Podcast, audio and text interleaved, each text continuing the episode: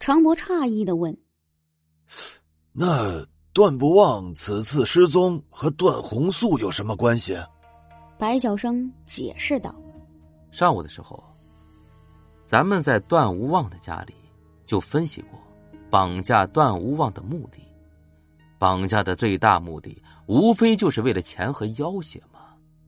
段不忘是个飞贼，也没什么钱，所以我们所有人都没往这方面想。当时也排除了有人寻仇。”常博提到胁迫段不忘干坏事儿，这个可能性有，但是不大。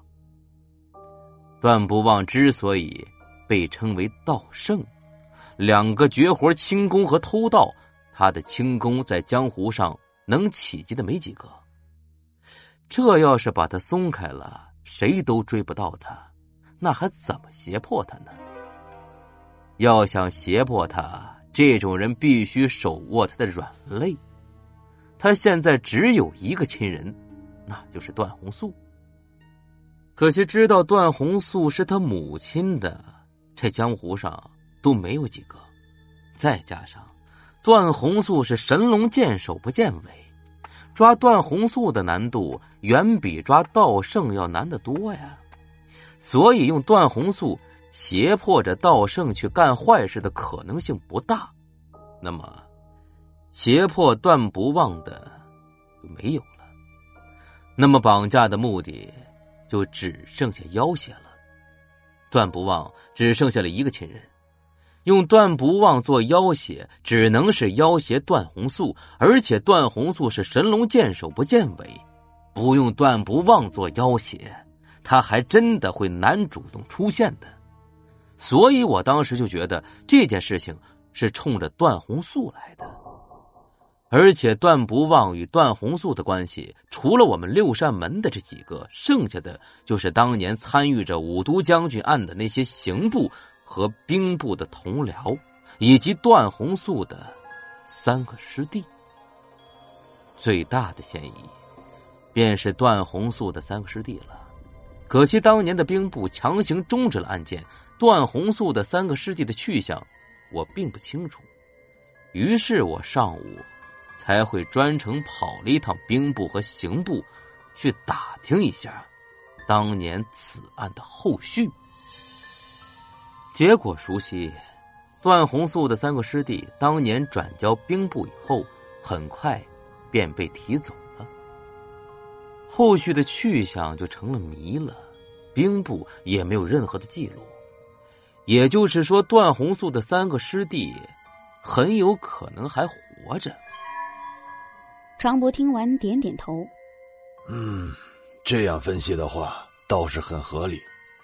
不过，段红素和他那三个师弟究竟是什么来头？按你刚才所说，最后那三人是被人提走了，而且没有留下记录。那将这三人提走的来头也应该不小，这么大阵仗。不会为了三个普通人吧？白晓生笑着说：“这您算是猜对了。段红素他们四个都是来自神隐门的，也是神隐门最后的四个弟子。”常博一惊，他万万没有想到，传说中的神隐门竟然就在自己身边。小不点儿和龙宏宇都很好奇，神隐门究竟是个什么门派。白晓生便解释说：“神隐门呐，一个传说中的神秘门派。有人说呢，是月亮门吸取了东瀛甲贺忍忍术中的隐身技巧创立的门派，起源不详。这个门派最强的技能就是躲藏，不过不同于我们常人认知的躲藏哈，我们的躲藏是躲在暗处，让你找不到。”而他们的躲藏是躲在明处，你都找不到。小不点儿和龙宏宇差点就惊掉下巴，头一次听说还有这种躲藏方式。小不点儿忙追问道：“躲在明处都找不到，这是怎么做到的？”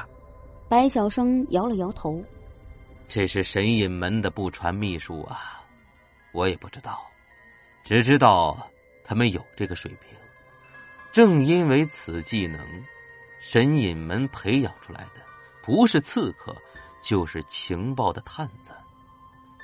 可是到了前朝末年，不知道为什么，神隐门就突然的衰落了，江湖上关于神隐门的传说也越来越少。直到段宏素的师兄弟四个出现，我这才知道，神隐门还存在着。常博想了想，分析道：“啊，这就好解释为什么武都将军被毒杀案突然不让查了。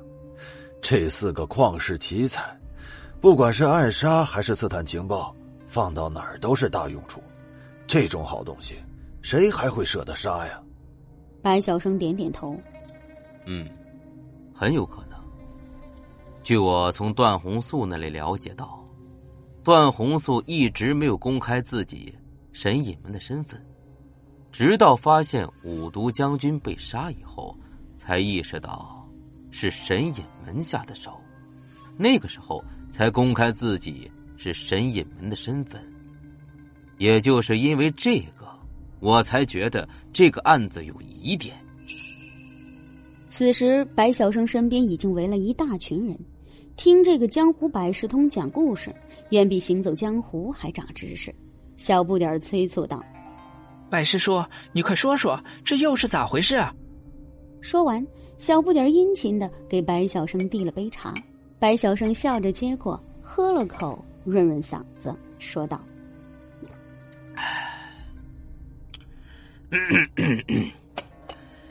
这个，当年六扇门之所以派我去侦办此案，因为当时啊，我恰巧在开封，就近就把我给派过去了。我去的时候啊，已经是大齐二十五年二月十一，武都将军是二月初八夜被毒杀的。手下发现的时候，按照其遗愿，由白福接替指挥。这白福啊，当即就下令封锁案发大帐。八百里加急向兵部和六扇门报了案。在当时啊，在二月初九的当晚，按照计划火攻了瓦屋山，进攻是非常神速。我赶到武都将军大帐的时候，瓦屋山的围剿战。已经结束，大获全胜了。